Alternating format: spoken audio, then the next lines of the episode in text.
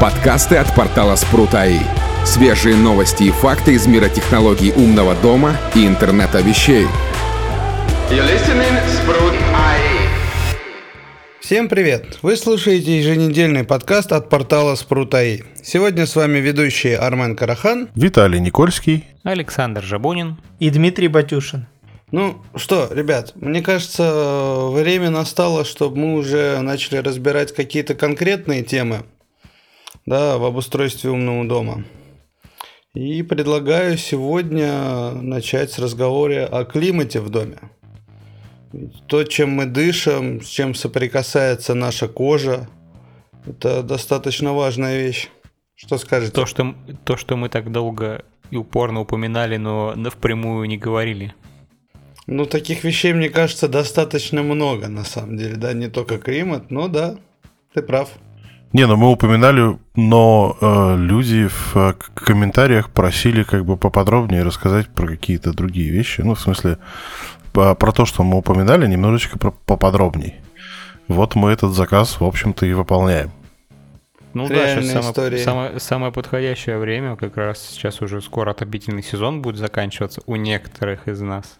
А кто-то вообще не понимает, короче, что это все такое и что с этим делать. Например, я.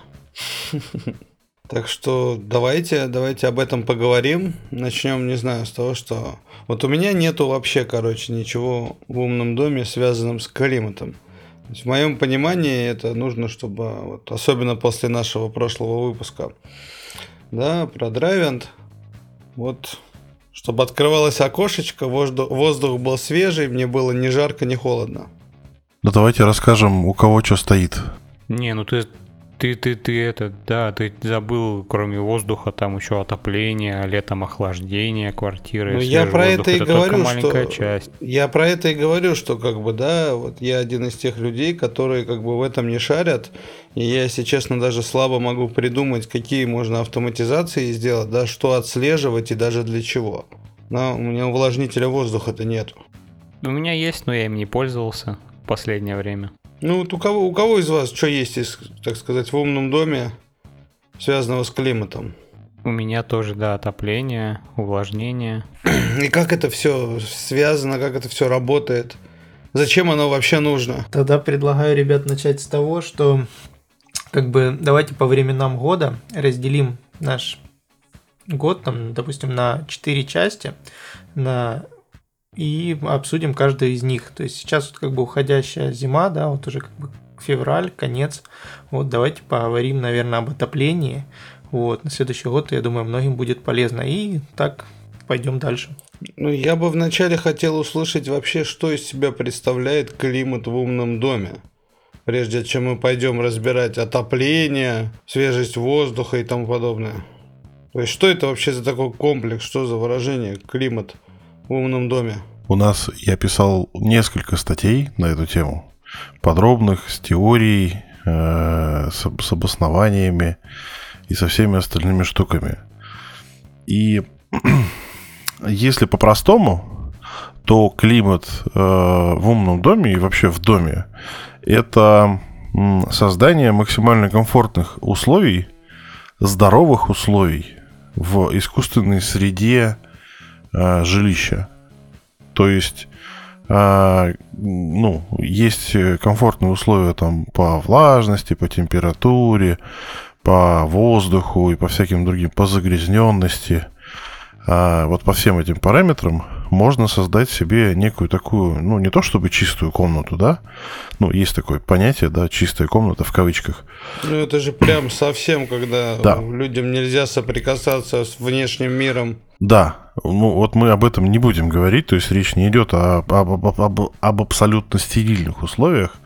Мы поговорим именно про комфортные условия, которые можно, в принципе, достаточно, ну, относительно легко реализовать в квартире, потому что мы, в принципе, а, ну, люди, которые, в общем, не особо заморачиваются за внешнюю э, экосреду свое существование, а у них просто там, я не знаю, они ложатся спать, у них болит голова они спи- могут списывать это там на усталость, там, на, я не знаю, усталость глаз или просто физическую усталость, утомляемость или стресс. А, возможно, там причина в том, что, допустим, уровень углекислого газа в спальне высокий. Или там, например, шелушится кожа, кто-то там начинает э, на морозы грешить, там еще что-то, а на самом деле просто очень низкая влажность в квартире и так далее. То есть очень многие люди просто не задумываются о том, что они живут не, в некомфортных для них условиях, и что это можно каким-то образом исправить, чтобы организм себя чувствовал намного как бы бодрее, веселее, здоровее да, и комфортнее.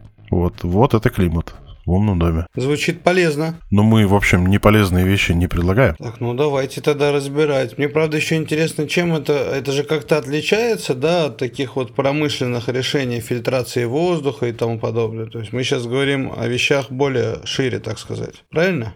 Ну, а, у меня есть один знакомый, который поставил полупромышленную систему а, приточной вентиляции. Давно, правда, это было э, в квартиру. Там, правда, площадь была около 150 квадратных метров. Но это была достаточно такая серьезная система. Ну, то есть она прокачивала через себя э, 2000 кубов в час. Это, то есть во всей квартире менялся воздух полностью раз в 40 минут. Ну, то есть кто-то может... Спросить, зачем ему это было в квартире?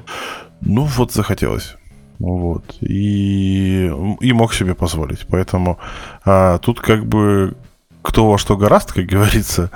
А, но мы поговорим именно про до- достаточно доступные э, решения и поговорим на самом деле о принципах этого всего.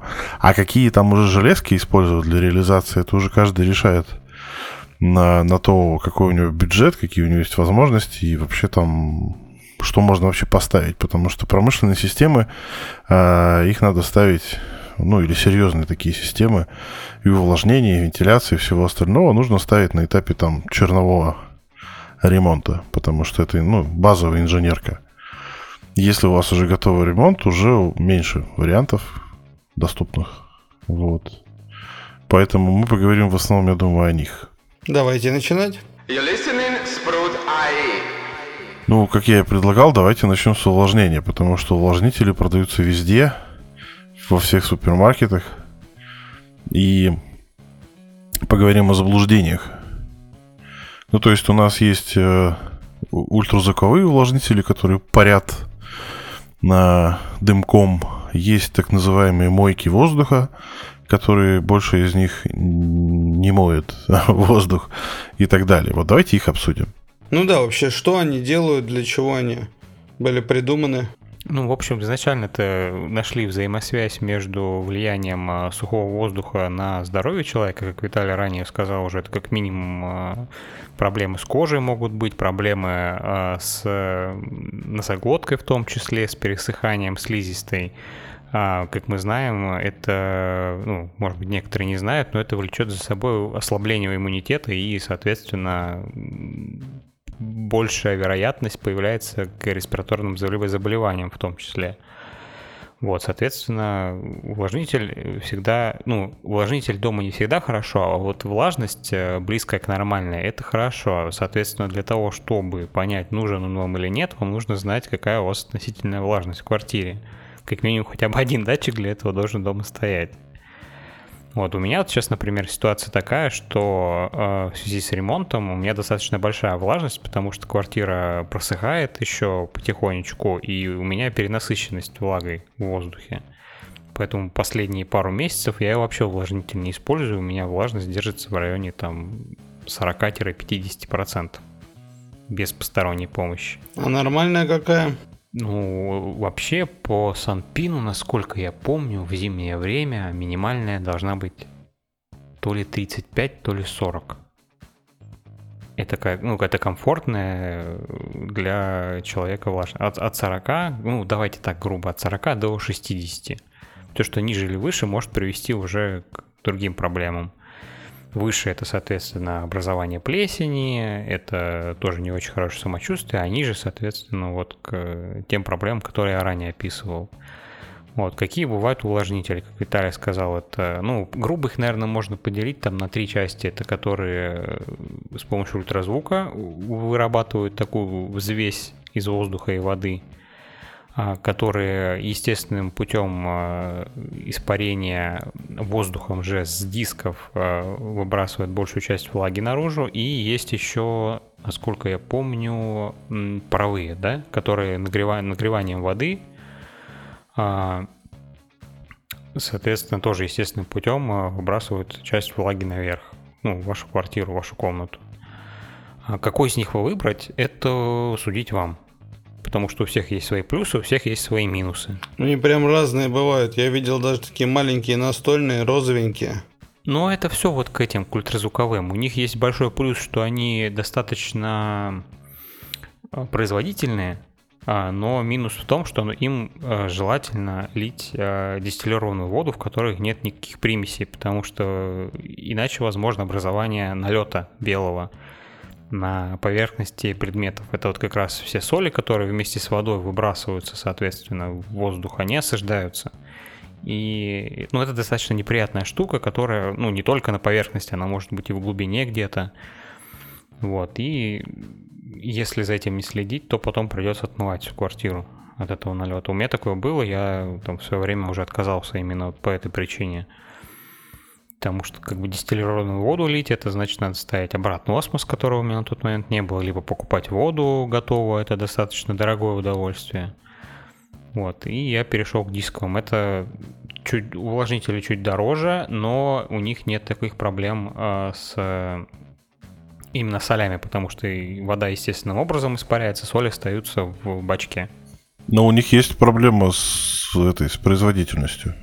У них, да, у них проблема с производительностью, проблема с обслуживанием, потому что эти 20 фигом, ну вот моей там сиамишной мойке воздуха, он же увлажнитель, 20 фигом дисков, которые надо мыть. А, мыть их надо либо регулярно и хорошо, либо раз в месяц придется разбирать этот барабан с дисками и каждый диск очищать прям тщательно от налета, потому что он там остается. Ну, либо опять-таки лить дистиллированную воду, но так как это мойка воздуха, все-таки какая-никакая, то вся фигня с воздуха частично осаждается на этих дисках. И мы опять приходим к тому, что их придется мыть. Вот. Но это опять актуально для нашего климата, для нашего города. В других местах может быть по-другому. Ну вот я могу сказать про диски, что у меня увлажнитель, я не знаю, года три ему уже, да? Я ни разу диски не мыл, потому что я всегда туда лил фильтрованную воду, причем это не обратный осмос, это обычный фильтр. Э, и этого, в принципе, достаточно. То есть там я сам саму емкость для воды как бы мою периодически, потому что осадок там остается, а диски чистые. Я не знаю, почему так происходит. Ну, я пробовал, честно говоря, ради эксперимента месяц на такой обычной фильтрованной воде без разницы. Чуть-чуть медленнее, но все равно появляется.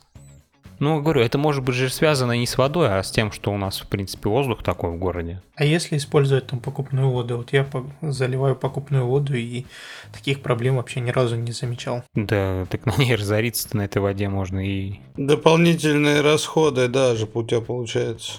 И плюс это как бы такая логистика, что тебе надо помнить, что вот у тебя вот вода специально для фильтра, вот она кончается, ее либо заказать, либо ехать покупать надо. Но это немножко себе усложнение жизни. Бутилированную воду, которую вот заказываем для того, чтобы готовить, пить. А у вас нет обычной воды питьевой? Нет. А, ну, у нас есть э, фильтр, в принципе, который нормально с э, водопроводной водой справляются, поэтому тут такой проблемы как бы нету. Ну, в общем, ладно, как бы про... Ты вот неоднократно этот э, дисковый увлажнитель э, назвал мойкой воздуха, а, но на самом деле мойкой воздуха называются те агрегаты, у которых есть система фильтрации. Ну, я же сказал, что постольку поскольку, ну, но да. все равно на часть э, ну, нет. летающей фигни захватывает. Ну, пыль крупную. И ну, я там даже того. кошачью шерсть обнаруживал, поэтому... Ну, то, что, то, то, что короче, тому, крупные что... фракции, грубо говоря. Ну да, да, да. А есть же как бы там Philips, Dyson, и же с ними как бы у них и фильтрующие элементы встроенные, как бы, и это. Не, на самом деле на сегодняшний день есть еще несколько э, технологий, которые используются. А в новостях, если у нас посмотреть, то как раз-таки во время там, начала отопительного сезона и зимы как бы появились увлажнители, у которых испарение производится с тряпочки. То есть есть бак с водой, есть тряпочка, которая намокает, как бы есть также вентилятор, который эту тряпочку обдувает. Ну и, соответственно, это все проще обслуживать. тряпочку постирал, как бы, и все, все, всем все хорошо. Ну, то есть люди, в общем, изобретают различные э, такие решения, которые проще в эксплуатации. Есть вообще пассивная система увлажнения. Это такая емкость, которая старые батареи еще в советские времена, я помню, такие штуки были. То есть ты вешаешь ее на батарею, она за счет нагрева как бы испаряет воду, и вроде типа как бы влажность повышается. Тут же вопрос заключается в том, что вот у меня один дисковый увлажнитель, да, а производительность у него, ну, можно посмотреть в паспорте, но, в общем, она такая, ну, достаточно средняя. А, если честно, я так и не понял, вот в моих условиях, зачем мне именно умный увлажнитель? Потому что, ну, наверное, только говорить о том, что вода кончилась. Потому что а, все время, которое он у меня работает, он у меня молотит на полной мощности, я тупо просто в него доливаю воду, когда она закончилась. Причем ну, уведомления мне приходят, но я как бы их игнорирую. Ну, то есть это такое на подсознательном уже уровне, да. Я просто когда мимо прохожу, вижу, лампочка моргает, что воды нет, как бы я тогда, может быть, соберусь и долью воду. Поэтому... А у тебя шумно в квартире вообще? Нет. Ну, ты не, ты не слышишь, что Нет. он шумит ночью, допустим. Нет, он, в принципе, он в другой комнате стоит. А, и... ну, а если, если он у тебя в одной комнате бы стоял, ты бы по-любому захотел, чтобы он там на ночь потише делался, чтобы когда ты, тебя дома нету, чтобы он там на минималку ходил, потому что потребителей -то, как таковых-то нету. Ну, на самом деле, как бы вот регулирование скорости работы, я, в принципе, очень хорошо сплю, поэтому мне шумит этот, не, шум, не шумит. У меня сервер для умного дома, как бы он на старом а, этом я не знаю, как это, не, не топи собран, он шумит громче, чем этот увлажнитель, поэтому, в принципе, пофиг. Нет, на самом деле я вот давно думаю, как можно умность его использовать, чтобы не париться за воду. Ну, то есть, самый простой способ, я о нем говорил, как бы, да, ну как простой, он DIY-ный.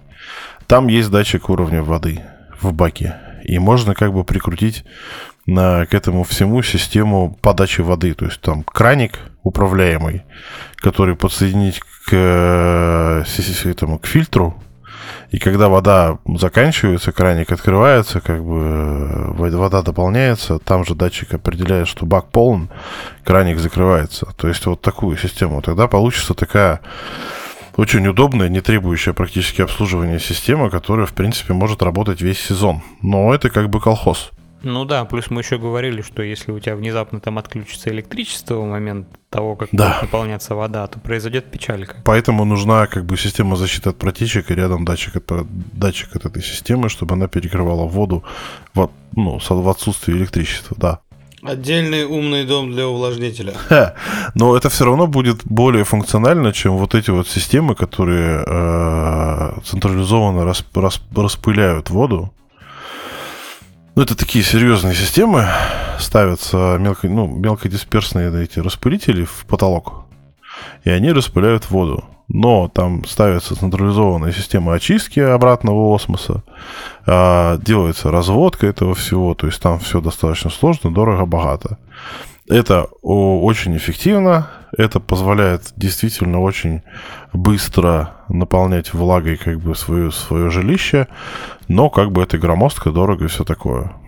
И надо еще не забывать, что почему вот у меня молотит э, увлажнитель постоянно, вроде бы как бы. Причем я так и не достиг ни разу 40% влажности. Ни разу.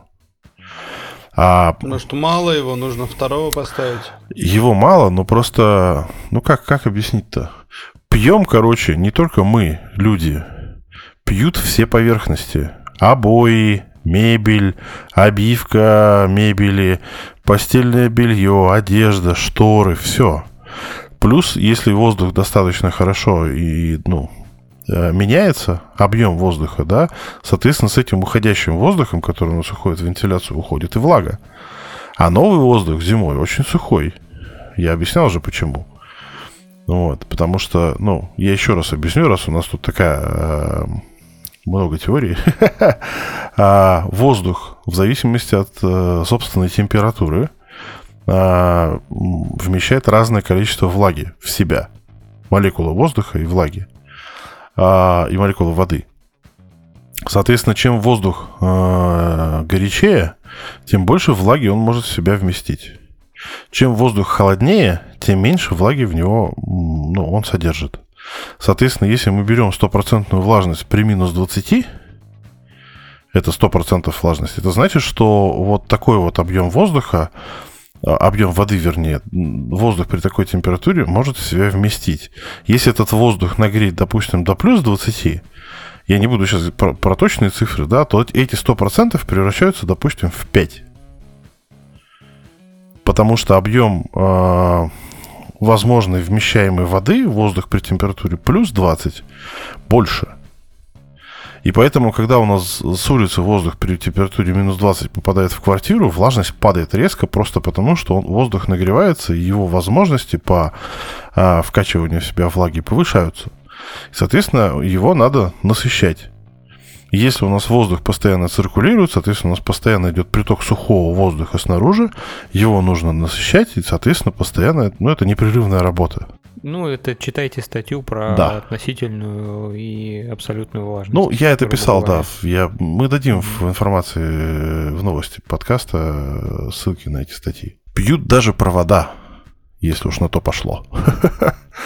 То есть, чем больше у вас электроники, тем больше требуется влажности, потому что даже есть технологические требования по относительной влажности для кабелей, чтобы они не пересыхали, у них не трескала оплетка и так далее. То есть даже так. Поэтому влажность это такая очень важная штука. Но в первую очередь это для самочувствия, и как Саша правильно сказала, как бы при низкой влажности слизистые высыхают, а высушенная слизистая – это место для рассадника бактерий. Корочки в носу неприятные по утрам. Ну, кто-то же может кушать, слушая подкаст. Я сейчас вообще вначале немного испугался. Кто-то же может кушать. Ну, я же говорил про корочки в носу, а не в другом месте. Что ты прям... Ну, впечатлительные же люди бывают.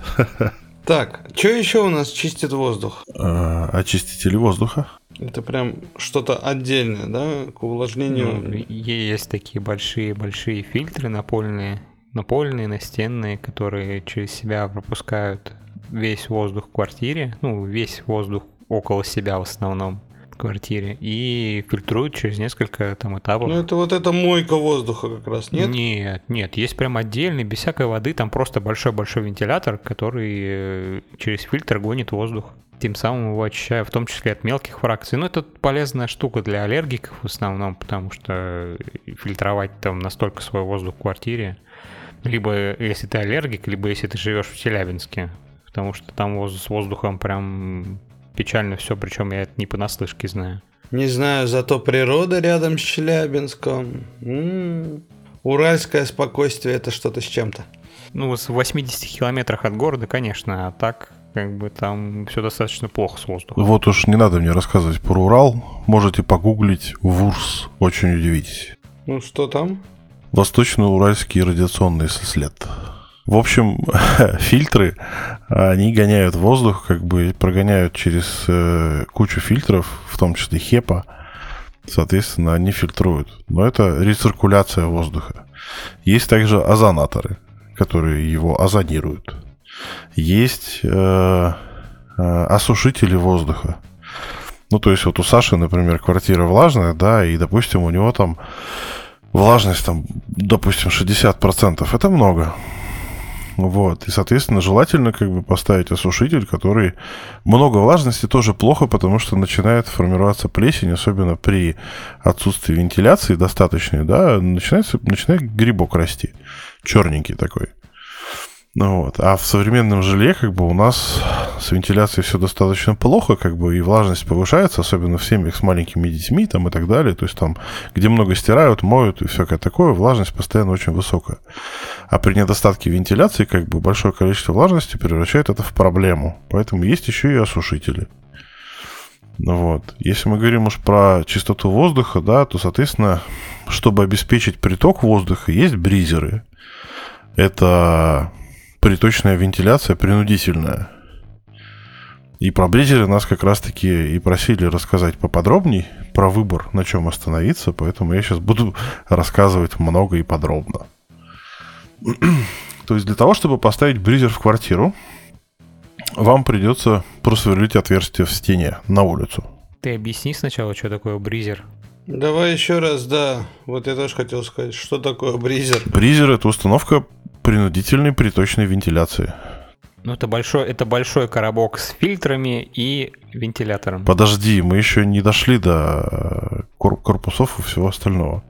То есть эта установка, она засасывает уличный воздух в квартиру, фильтрует его, некоторые подогревают его и подают его в квартиру.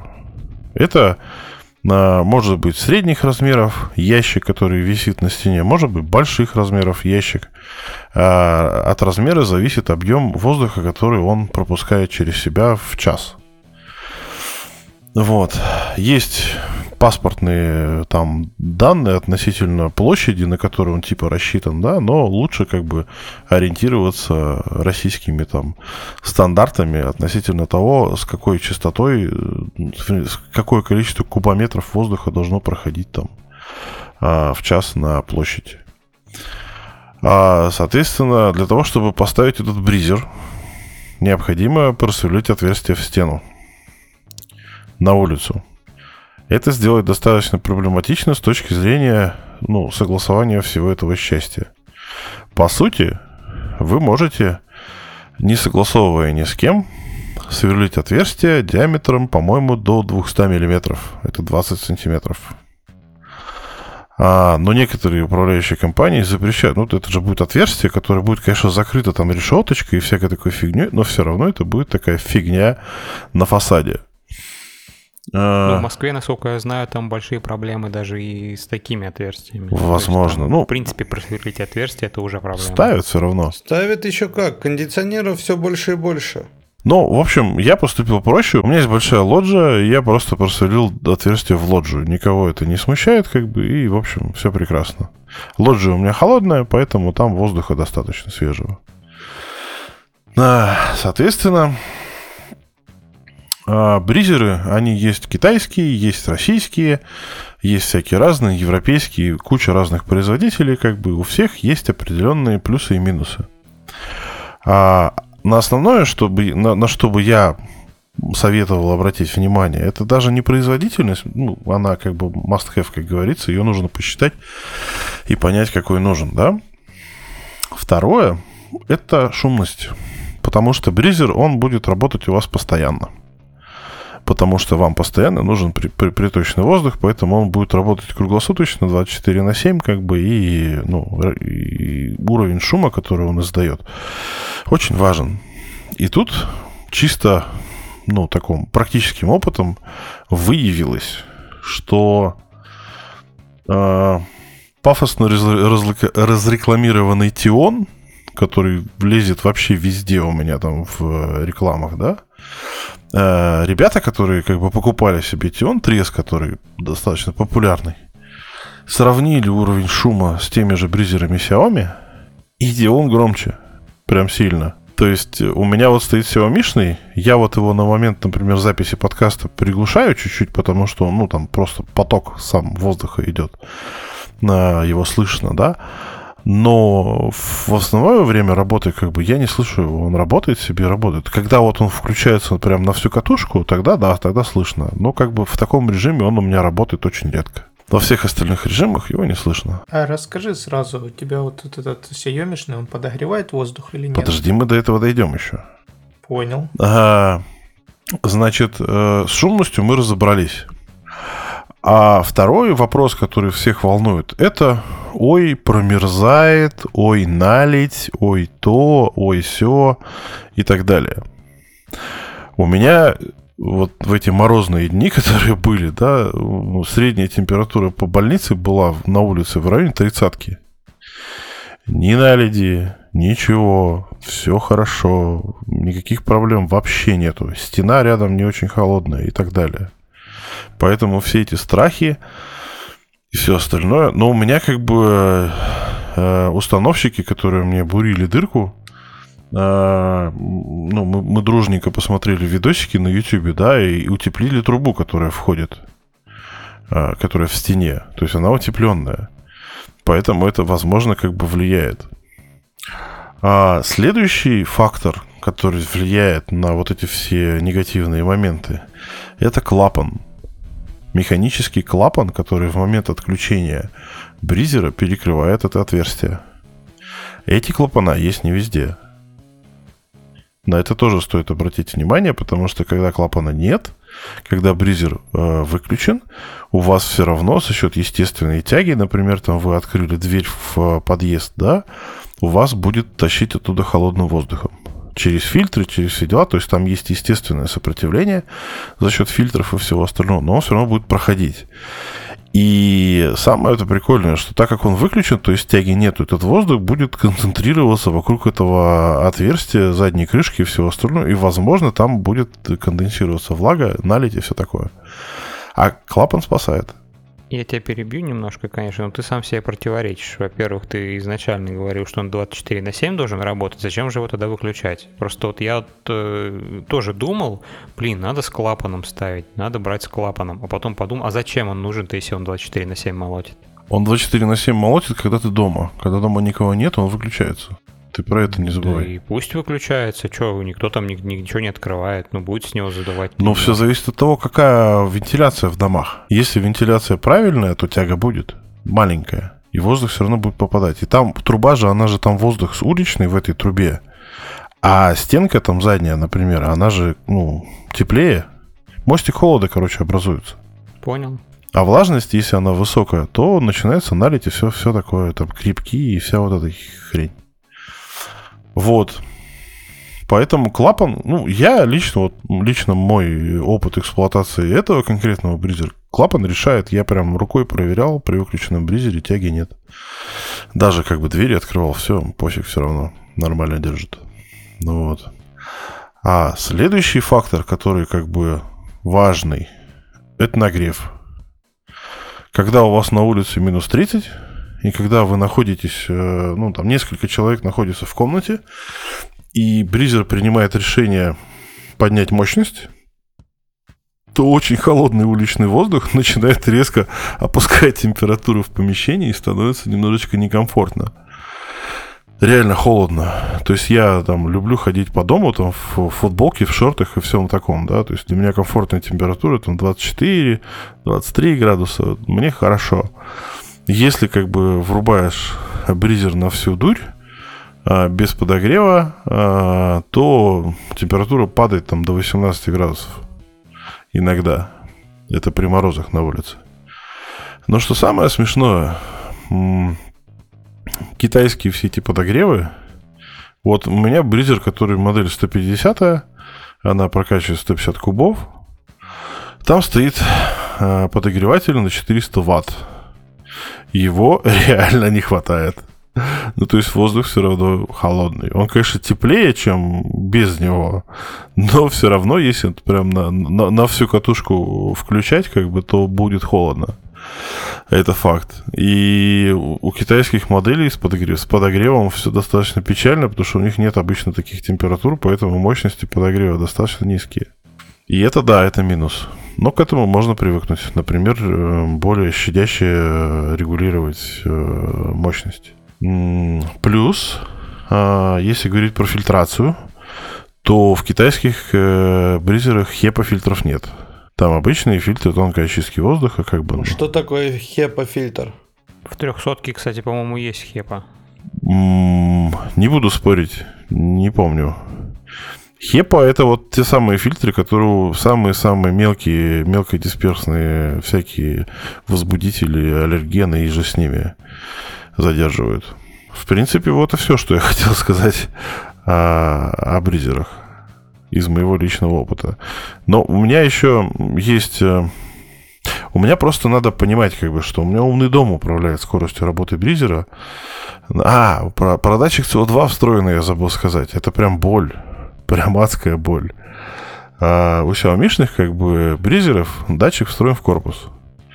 У моего, например, он в днище. А в нижней части, значит, бризера там решеточка, там датчик. И когда бризер работает до скорости, там скорость, причем забавно регулируется из умного дома, да, от 0 до 150. Нет, от 0 до 100, а от 0 до 150. Так вот, на цифре 80 показателям верить гипотетически можно.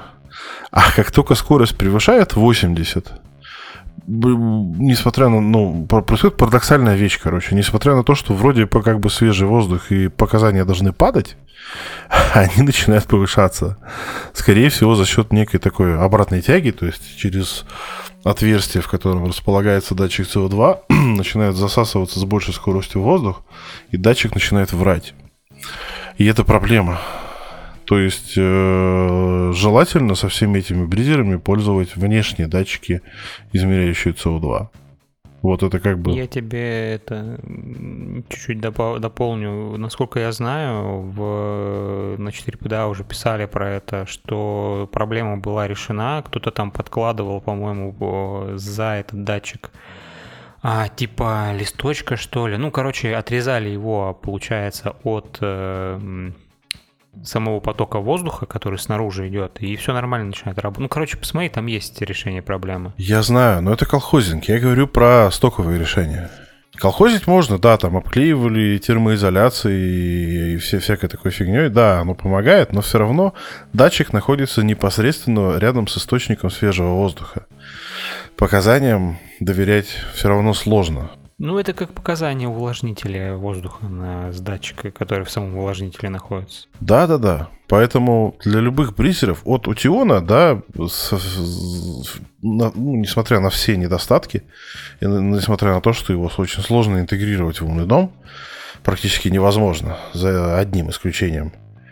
А, у Тиона есть э, монитор, качество воздуха, который ставится отдельно. Вот. И он мониторит уже где-то в, ну, в необходимой вам точке, как бы там, например, рядом с кроватью, мониторит качество воздуха и, соответственно, ну, более, более или менее адекватные реакции оказываются на бритер, и весь микроклимат поддерживается более-менее вменяемо. А с китайскими придется сложнее. Хотя я вот не знаю, у, у этого Queen Ping вышел новый э, монитор качества воздуха с нормальным датчиком CO2 за вменяемые бабки, которые интегрируются в Home. И, возможно, его можно притянуть за уши к э, самому бризеру. Я не пробовал. А именно через Home, если всем управлять. Возможно, можно их совместить как бы и использовать его как внешний датчик CO2 для бризера. У нас народ начал покупать, потому что он появился достаточно недавно. А, посмотрим а, на то, как у них что-нибудь получится или не получится. Я думаю, статьи там, ну, по крайней мере, мы поспрашиваем и попробуем вытащить эту информацию и понять, насколько это рабочий вариант. Но тут, кстати, это легко проверить. То есть, если как бы твой бризер используется как, то есть может участвовать в сценариях как исполнительное устройство, то я уверен, как бы от внешнего датчика, от этого, который ты говоришь, ну, как бы он будет управляться, и можно заставить э, работать на каких-то там промежутках. Если там CO2 превышает, то как бы призер включить. Ну, кстати, да, да, возможно. Я не пробовал, просто я его сразу в, в свой дом засунул. И, ну, возможности управления с помощью Миховым я даже не особо рассматривал. Единственная проблема у, у него, например, который, с которой я столкнулся, это если у вас есть проблемы с Wi-Fi, ну, то есть там вы роутер выключили на какое-то время, или там потребовалась перезагрузка роутера, опять же, или что-то там произошло, он не всегда восстанавливает связь. Ну, то есть он будет работать в каком-то таком своем автономном режиме, и вы даже не узнаете о том, что он у вас как бы не регулируется, и он просто там молотит и молотит, вы вроде видите, лампочки горят, все работает. А по сути, как бы он отвалился от Wi-Fi, и он не управляется. И никак об этом не узнать. Это вот проблема, с которой я столкнулся неоднократно за последние месяца два. Вот. Но это если есть проблема именно с Wi-Fi сетью. Это вот как бы такой интересный нюанс, с которым я столкнулся. А расскажи, через что он у тебя проброшенный? А, один из участников нашего сообщества написал прекрасный а, модуль для Надиреда именно под 150-ю модель. А, там есть, в принципе, он управляется через а, модуль для э, очистителей воздуха. Э, вполне себе нормально. Но именно под, под эту модель есть отдельный модуль. А, соответственно, на Direct, плюс мой алгоритм, который был заточен на регулировку CO2 а, с помощью окна, именно с этим товарищем мы Нет, не с этим товарищем, с другим. Он мне подкинул идею, потому что он хотел этот алгоритм использовать не на окне, а на бризере. Мы подумали, что типа, ну а что бы нет. Реализовали у него. Он проверил, у него работает. Он оказался счастлив, ну, он стал счастлив, потому что стандартные режимы регулировки, э, они были, ну, такие не, не слишком точные. А, ну и, соответственно, он постоянно туда-сюда плавал, постоянно выходил на максимум. То есть, ну, какие-то очень непредсказуемые телодвижения происходили. Ему не нравилось, как, как это все работало. Когда он пересадил под внешнее управление, то все стало прямо его устраивать полностью. Он говорит, я просто счастлив. Вот, поэтому на Дирет плавненько управляется, управляет бризером, как бы меня все устраивает. Я вот его один раз настроил, как бы и забыл. Я даже сейчас... Э, у меня сейчас привод на окне в спальне. У меня бризер стоит в большой комнате, а привод на окне в спальне. Я отключил регулирование э, окном в спальне, то есть окно у меня в спальне не открывается. И, а комнаты параллельны друг другу. То есть по всей логике движения воздуха а свежий воздух в спальню попадать не должен. Он должен улетать как бы через ванную, через вентиляцию. Но этого не происходит. То есть у меня бризер, который стоит в другой комнате, а, прогоняет, ну то есть обменивает воздушный объем и в спальне тоже. Логике это не поддается, но, но так происходит. Поэтому я вообще сделал очень хитро. Я пересадил управление бризером в зале на датчик CO2, расположенный в спальне. Это приводит к тому, что иногда, когда я нахожусь в спальне, да, и сплю там, например, у меня в зале случается Арктика, потому что, ну, то есть он молотит на всю катушку, как бы, потому что, ну, надо же задуть туда в спальню воздух. На... Для этого он повышает мощность. Поэтому мне пришлось ограничить максимально возможную мощность. То есть он у меня на 100% не работает никогда. Но эта система показала, ну, то есть э, эксперимент же это, да, я изучаю этот вопрос же. А эксперимент показал, что такая схема возможна, она рабочая. Если у вас в этом, в этой, ну, в зале никто не, не живет. А ты не замерял температуру входящего воздуха при включенном обогревателе? Температуру входящего или температуру выходящего да. из бризера? Температуру входящую, ну, температуру, которая из бризера выходит в квартиру. Ну, я рукой проверял, датчики туда не вешал. М, блин, надо посмотреть. Но холодный. Ну, то есть, когда на улице минус 30... Насколько холодный? Не, ну, когда на улице минус 30, на выходе я получаю минусовую температуру. А. Хотя, не, ну рука тебе... Я не знаю, надо будет проверить. Хотя сейчас морозы ну, закончились. Проверите, да, потому что если минусовая, то там по-любому это должна образовываться какая-то какая-то налить. Слушай, ну нету. Конденсация воды и налить. Ну, значит, там не минус. Ну, значит, да, значит, не минус. Ну, холодно, но терпимо. Ну, плюс 5 тоже достаточно холодно будет. Ну да. Ну, кондиционер вообще он дует там с какой температурой? Ноль. Хорошо, вот такой вопрос. Как часто нужно менять фильтра, обслуживать их и все такое? Там нет датчика загрязненности. Там есть наработка на часы. И у меня бризер работает, наверное, с декабря месяца или с ноября по-моему, с ноября. И у меня сейчас где-то 80% фильтра осталось. Это как в пылесосах, да, у них тоже? Ну тут не мешок же. Но тут как не, бы это... Ну, у пылесосов Xiaomi тоже не мешок же. А, ну да, да, там да. все фильтры, как бы датчики, да, там чисто, если я правильно понимаю, по времени отщелкивают. Это в приложении сбрасываешь, у тебя пошло заново. Но это же от многих факторов зависит. От воздуха, который у вас там снаружи находится, от количества э, часов, которые он работал, и от прочего. Но я говорю, прочего. Датчика, датчик качества воздуха есть, но он меряет качество воздуха внутри помещения уличный он не замеряет, поэтому я, ну, у него идет чисто по часам работы. Вот у меня сейчас 84% осталось. Ну, то есть это сезон уже почти закончился, ну, в смысле зимний только, да. Я думаю, что, в принципе, фильтра на год должно хватить. У меня просто знакомцы ставили себе такой же, правда, а, нет, ставили 300 и там производительность выше, но там и фильтры больше. И вот у них за год они вынимают, там они черные просто. Ну, на год хватает. You're listening, ну, давайте, наверное, про отопление поговорим, потому что э, это, во-первых, как бы тоже на частично напрямую связано. Я чуть-чуть расскажу свою задумку потом. Вот, и в плюс как бы там скоро кондиционеры ставить людям тоже будет полезно, я думаю. Ну давайте, вот у меня есть термоголовки на батареях. А у тебя потому что центральное отопление, небось? Да. А, вот. У всех же еще отопление разное. А у вас котлы, да? У, да. У, у Димы я не знаю, котел не котел. У меня котел стоит газовый. Ну давайте тогда к более широко распространенным вариантам централизованное отопление. У меня стоит, стоят моесовские головки. Они достаточно популярны стали в последнее время. Они накручиваются. Ну, то есть, мне повезло. У меня э, термоголовки ручные стояли от застройщика. То есть там не нужно ничего ставить, какие-то клапана хитрые там и всякое такое. Мне пришлось просто заменить головку и все. Это доступно не всем. У некоторых есть старые чугунные батареи, которые не регулируются вообще. У некоторых э, терморегуляторов нету. Есть там, ну, то есть там надо будет менять как бы эту фигню. Но тем, кому повезло и у кого есть термоголовки, умные термоголовки реально рулят. Потому что в ручном режиме при перепаде температур, то есть там у меня, например, было, что там один день а, минус 5, а следующий день минус 29.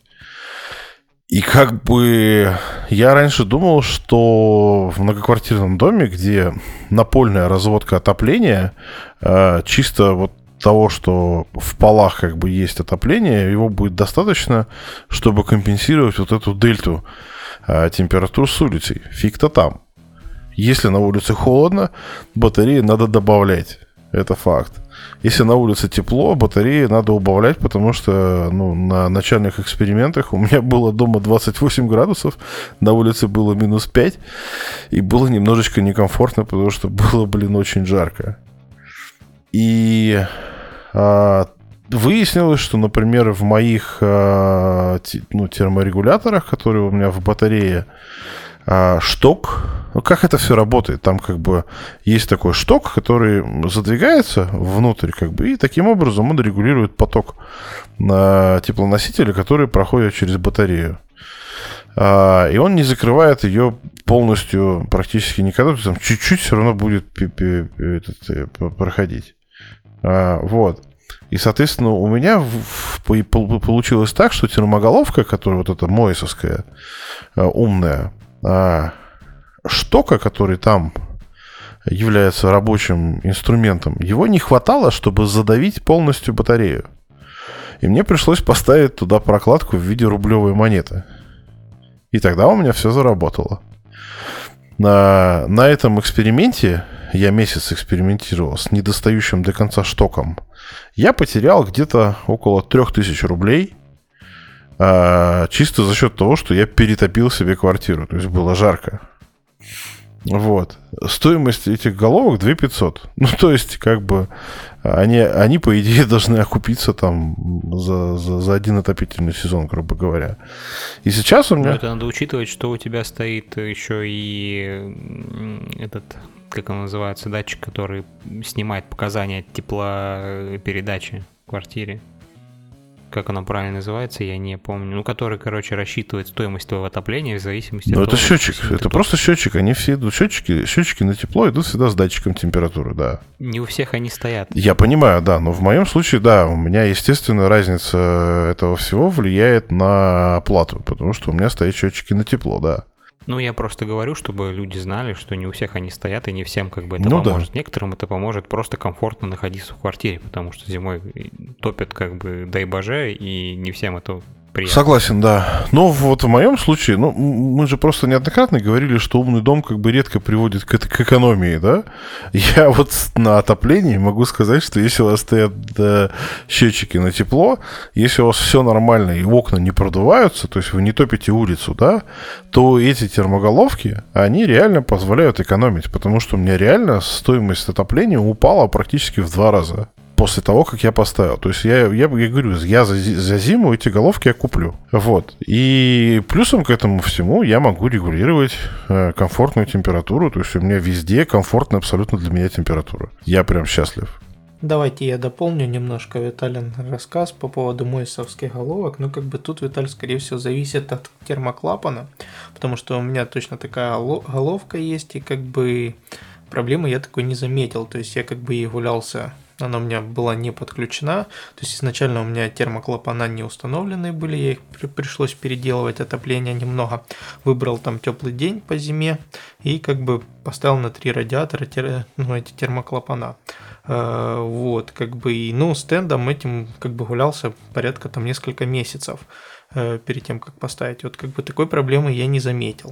То есть, скорее всего, там шток на самом термоклапане немножко выше, и за счет этого как бы червяк, который вылазит из термоголовки, он как бы задавливает ее полностью. То есть тут, скорее всего, именно несовместимости термоголовки. Да, да, да. А там просто есть еще переходники в комплекте. Я пытался их использовать, а потом я просто спросил у нас в чатике по климату, у кого такая фигня была. Мне ответили, что да, у меня такая же фигня, я тоже прокладку вставлял. То есть у всех по-разному, но нужно просто за- закрыть головку, как бы, посмотреть, выключится ли батарея. Этого достаточно для проверки.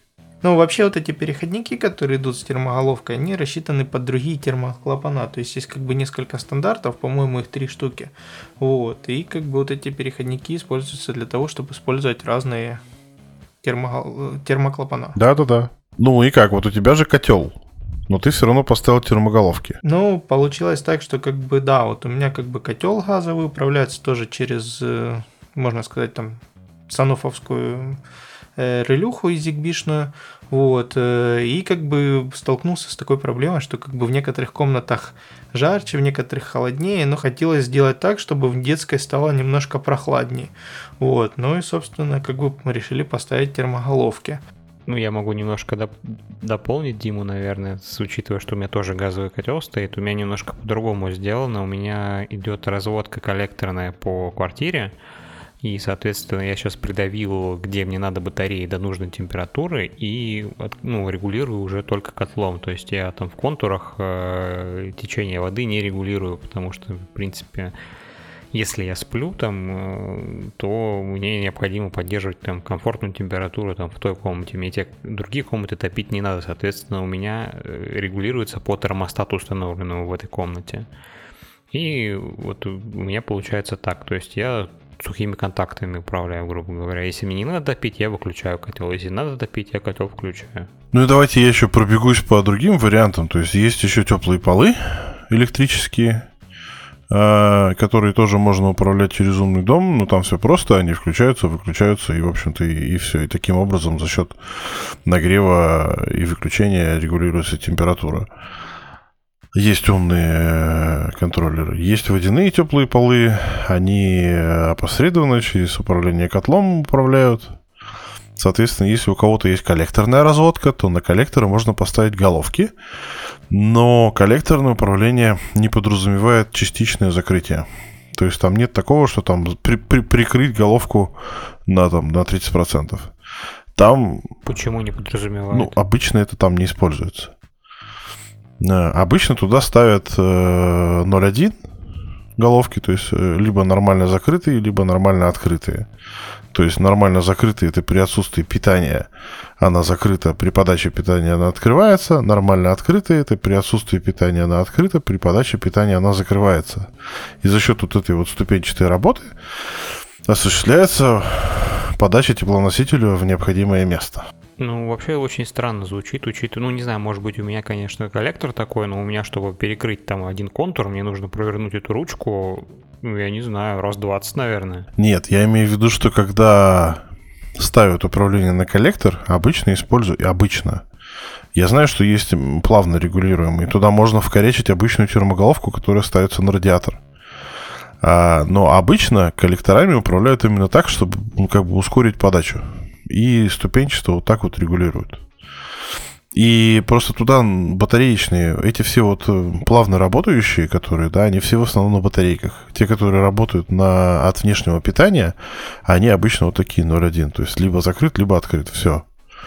Плавно регулирующихся, ну, может, они и есть, но как бы они... Я их не встречал, чтобы их применяли часто. Вот. И, соответственно, на коллекторное управление ставят такие системы с внешним питанием. Соответственно, там регулирование очень простое. Подал питание, получил результат. Убрал питание, получил другой результат. Все очень просто. Ну Вот. А, В общем-то, наверное, и все. А, есть еще, конечно, кондиционерное управление. То есть э, есть решение для частных домов, да не только для частных домов, э, устанавливать тепловые насосы. Да, мы не будем сейчас говорить про сложные системы, там, э, они там есть какая, вода, воздух, вода-вода, воздух-воздух. А, соответственно, мы поговорим про систему воздух-воздух. По сути, это кондиционер с режимом отопления, инверторный. Но по сути это тепловой насос. Я не буду сейчас рассказывать, что такое тепловой Он насос. делает примерно то же самое, что бризер. Нет. Тепловой насос это просто... Это очень странная теория, когда при потребляемой мощности, например, в 2,5 киловатта электрической, он выдает 5 киловатт по теплу. Странная фигня, и работает это за счет разницы температур. Чем больше разницы, тем больше эффективности. Ну, то есть э, сложные системы, они работают за счет разницы. То есть там бурятся две скважины на разную глубину между собой. Э, там и там, и там вода. Соответственно, там вода теплее, там вода холоднее. За счет разницы температуры и разницы энергии между этими э, этими водами происходит как-то как там происходит магия, короче, и появляется некая полезная тепловая мощность. Но есть системы, которые работают э, в режиме воздух-воздух, то есть берется воздух снаружи, берется воздух внутри. Ну и, соответственно, за счет разницы температур происходит опять же магия, и мы получаем тепло. У них есть одно ограничение, ну, по-моему, у них э, КПД максимальный до минус 25 снаружи, когда температура ниже, чем минус 25, КПД падает. Ну вот. Но в принципе, как бы есть много примеров, когда с помощью таких балалаек э, отапливают целый дом и не особо заморачиваются. Вот. И они же умеют кондиционировать. Тоже более эффективно, чем обычные кондиционеры, даже инверторные, по-моему. Как-то так. Про отопление вроде ничего не забыли. А, ну есть еще, есть еще масляные радиаторы же, да? Но это уже совсем. Ну, э, э, это для экстренных случаев, в принципе, и, ну, почему? И они вполне имеют место быть там в каких-нибудь зимних дачах, куда ты приезжаешь там э, два раза в месяц, раз в месяц на, на шашлычки какие-нибудь, которые вполне там могут, если есть возможность подключить интернет там все на даче, хотя бы с помощью того же там модема с симкой и удаленно прогревать э, помещение до своего приезда. Очень удобная штука. Ну да, в принципе, можно даже замороженную дачу, где, ну, там, где нет воды, где нет э, э, проблемы с разморозкой системы отопления, чтобы ее там не прорвало, то там вообще можно все глушить, а перед приездом туда включать и прогревать. Ну да, прикольно. Ну, раз уж мы затронули кондиционеры, можем и кондиционерам перейти. У кого какие? У меня старые инверторные, глупенькие, которые только с пульта регулируются, поэтому там все тривиально достаточно. Но у меня обычный тупой кондиционер. Самый дешевый, который можно было купить в сезон. Я его купил, по-моему, за 14 или за 13 тысяч. Ну, прям вообще су- супер топ дешман. На... Это был осознанный выбор, потому что, ну, я не ищу легких путей, как бы, и мне было интересно, а что можно сделать интересного с такой фигней. Кроме того, что он управляется через инфракрасное управление, э, к нему доделано несколько плюшечек, потому что у меня застройщиком не предусмотрен вывод дренажа, Uh, у меня предусмотрена, причем розетка для кондиционера на лоджии. Специально, она даже подписана в щитке застройщиком кондиционер. А вывода влаги нету, а на улицу нельзя. Соответственно, у меня стоит 19-литровая бутыль. В ней висит датчик протечки. Есть такие у Хеймана датчики протечки, где контакты вынесены на проводочке. Очень удобно. У меня на проводочке эта фигня болтается внутри бутыли. И, соответственно, когда датчик срабатывает, у меня кондиционер выключается и не дает включаться. Пока я, в общем, бутыль не опорожню, чтобы ее не переливало. В супер жаркие дни эту бутыль, ее хватает на сутки. Ровно. А, соответственно, а, температура регулируется по абсолютно тому же, блин, алгоритму моему универсальному, которым у меня регулируется воздух. Я его переделал под кондиционирование. Все точно так же работает прекрасно. Очень мягко, плавненько, все такое. Единственное, только у этого кондиционера э, я не занимаюсь то, тонкой регулировкой температуры. Я использую чисто шаговые такие. У меня, у меня есть режим как бы э, 23 градуса, режим 18 градусов и режим турбо 18 градусов. Вот. Только три режима, мне этого достаточно. Соответственно, для поддержания комфортной температуры используются внешние датчики, А на Direct у меня управляет режимом кондиционера и контролирует всю эту фигню. Настроил и забыл, реально. Причем очень комфортно, то есть ни, никогда меня не перехолаживал. Я, в принципе, люблю достаточно прохладный воздух. А со мной, в принципе, не очень любят ездить, например, в машине летом, потому что я делаю попрохладнее, а им холодно всем. Вот. И, соответственно, дома у меня тоже достаточно бодрячок такой. Вот. А плюс у меня еще завязано это на то, что в спальне у меня кондиционера нет, он у меня стоит в зале. А у меня, если я, а, если в спальне температура повышается выше, чем определенный порог, у меня включается вентилятор, который холодный воздух из зала задувает в спальню. Вот тут как раз-таки такая фишка, как смешивание воздушных потоков за счет вентиляции, не срабатывает с холодным воздухом почему-то. Его приходится задувать. А чтобы жаркий воздух снаружи не поступал, когда включается кондиционер, у меня привод на окне имеет право открыть окно только на 15%. Ну, то есть, я получил, это было таким опытным путем выявлено, что если открывать окно на 15%, то достаточно прохладно становится в спальне, потому что жаркий воздух снаружи, а у меня там лоджия, и там прям душегубка. Он, ну, не, не слишком большим потоком попадает в спальню, и, соответственно, я не получаю перегрев. И, в общем, у меня эта система самоуспокаивается за счет ночи, потому что ночью окну позволяется открываться больше, чем на 15%, потому что уличный воздух прохладный ночью, он как бы, ну, делается, делает все комфортным. И у меня, в общем, такая саморегулирующаяся система получилась. И она позволяет достигать абсолютно комфортного э, такого состояния за счет одного кондиционера всего. Вот. Но это было это было достигнуто большим количеством пота. Я, может, сейчас неправильно дополню, но не знаю, как бы пообщался один раз с человеком, который обслуживает кондиционеры. Так он говорит, что вот эта выставляемая температура на самом кондиционере, она как бы не имеет никакого отношения к температуре выходящего воздуха. Вот, это всего лишь то, насколько будет долго, получается, работать сам кондиционер, то есть да, до, до охлаждения. То есть вот эти промежутки включился, выключился, вот как раз для этого была сделана вот эта температура. А так он, в принципе, работает всегда на одном, в одном и том же режиме. Именно поэтому я не стал заморачиваться за регулирование температуры, я просто меняю режимы. Потому что ты же знаешь, откуда кондиционер берет температуру? Ну, тупой вот такой кондиционер. Он берет с датчика, который располагается в пульте. Виталь, нет, вообще нет, неправда, потому что вот у меня кондиционер инверторный, и у него прям это отдельная функция, что он берет температуру с пульта. У простых кондиционеров такой фишки нету. Не передают они текущую температуру. Вот у меня, вот я тебе говорю, супер дешманский кондиционер, выпускаемый на заводе AUX. Ну, сильно сомневаюсь, что там это работает. Я дул в пульт, у меня температура повышается. Ну, может быть, он тогда ее передает в момент э, отправки какой-то команды текущую, чтобы кондиционер при изменении температуры знал, что у тебя. Но вот у моего, насколько я помню, эта температура раз в 15 минут передается. Причем она передается не по ИК, а по радиоканалу. Да, я не знаю, как это работает, но как бы у меня есть даже решеточка на пульте прямо, которая как бы подразумевает, что там стоит датчик. Ну, в общем, я не стал заморачиваться за эту фигню. У меня просто меняется режим работы, то есть э, сила потока. У меня меняется даже не температура, у меня везде стоит 18 градусов, да, у меня меняется, у меня там три режима э, выдува воздуха и турборежим. А 23 градуса я выставляю тогда, когда мне не нужно как бы охлаждать прям, ну то есть вечером, это обычно, бывает, чтобы он как бы меньше насиловал внешний блок, и все. А в основном я регулирую только скорость потока. Я прекрасно знаю, что как бы из кондиционера выходит воздух всегда с одной температурой.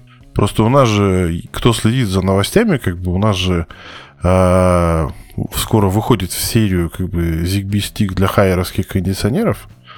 Вот там будет прям топчик. То есть это будет полностью управляемое э, решение с обратной связью, со всеми делами. Там уже можно творить любые чудеса. С учетом того, что как бы в хайеровских кондиционерах ну, в таких средних моделях, там есть регулировка направления потока, в смысле по горизонту слежения, ну, исключение, короче, об, э, как это там, отслеживание человека, короче, он не будет в человека дуть.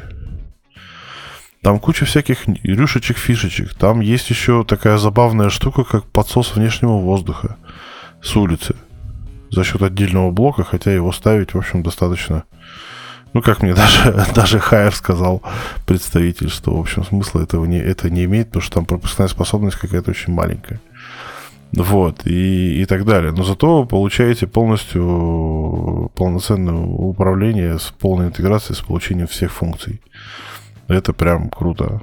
Потому что у нас много же статей на портале есть, где так или иначе различными способами интегрировали в умный дом кондиционеры. Кто-то через Wi-Fi, кто-то там через ESP-шки, кто-то еще через что-то. Я вот этот, этот кондиционер взял именно потому, что он выпускается на заводе AUX, а ауксовские кондиционеры, даже если у них как бы в комплектации нету USB Wi-Fi подключения, то обычно на плате как бы есть дырка под это все дело, и можно туда эту фигню добавить. И там у меня какая-то фишка лишняя есть, но мне просто руки не доходят. Вот, ну мне немножко сложнее было, чем тебе, учитывая, что я все-таки взял кондиционер э, инверторный, а там достаточно уже умная плата стоит, которая не просто дует, фигачит постоянно одним и тем же потоком воздуха, вот, а она, получается, умеет регулировать поток воздуха и, соответственно, производительность. Если у тебя температура сильно меньше, чем нужно, сильно выше, чем нужно, то он будет хреначить на большой мощности, охлаждая, а потом перейдет на, скажем так, низкие обороты и будет уже поддерживать. Соответственно, управлять им по-хорошему не надо. То есть необходимо выставить нужную температуру, но у нас же большинство там этих шайб, сиамишных и прочего так не умеют работать. Они же там в основном рассчитаны на работу именно с глупыми кондиционерами, соответственно, тут возникает проблема, что у тебя будет э, устройство, эмулирующее работу ИК пульта, а работать некорректно, постоянно включая и выключая его. Поэтому я для себя только один выход нашел, это поставить температуру, датчик температуры, подальше от э, кондиционера, чтобы разница в, ну, в том же помещении, разница температуры в разных частях была достаточно для того, чтобы не вырубать кондиционер. И у меня такое вот летом прошлым происходило только поздней ночью, когда, вот, соответственно, ты спишь, там минимальное движение воздуха, и э, температура не греется от того, что ты там ходишь.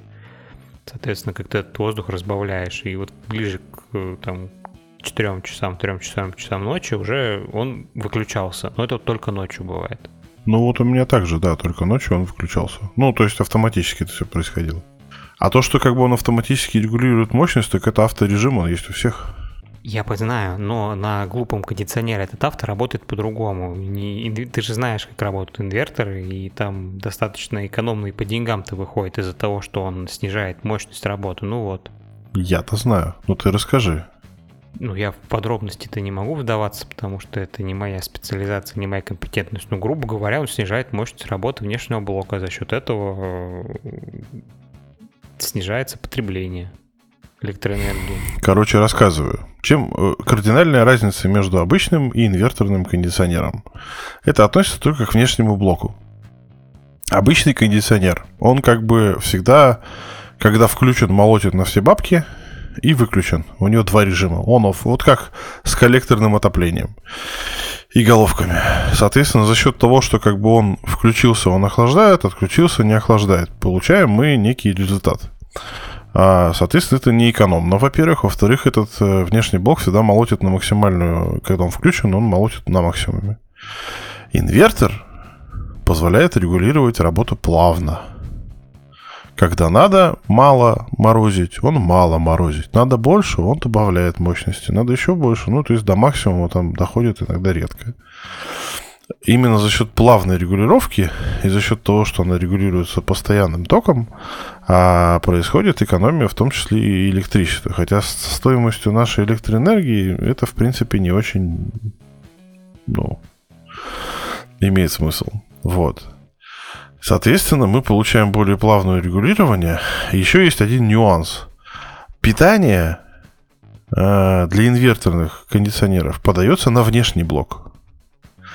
А на неинверторных питание подается на внутренний блок. Внешний, я имею в виду. Это тоже нужно иметь в виду.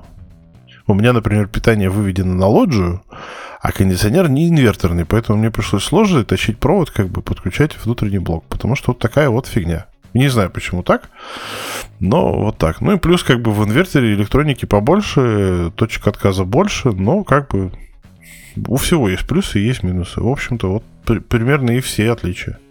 Ну, по блоку я тебя чуть-чуть поправлю, потому что там есть разница, и у меня, допустим, э, подключается внутренний блок, и с него уже отдельный кабель идет до внешнего блока. То есть э, подключение там никакое не внешнее. Ну, это, наверное, зависит от модели все-таки. Ну, вот в моем случае Ну так. вот мне, мне, мне об этом говорили установщики, что все инверторные, которые они ставили, подключаются именно внешний блок питания. А внутренний он уже внеш- от внешнего блока питается.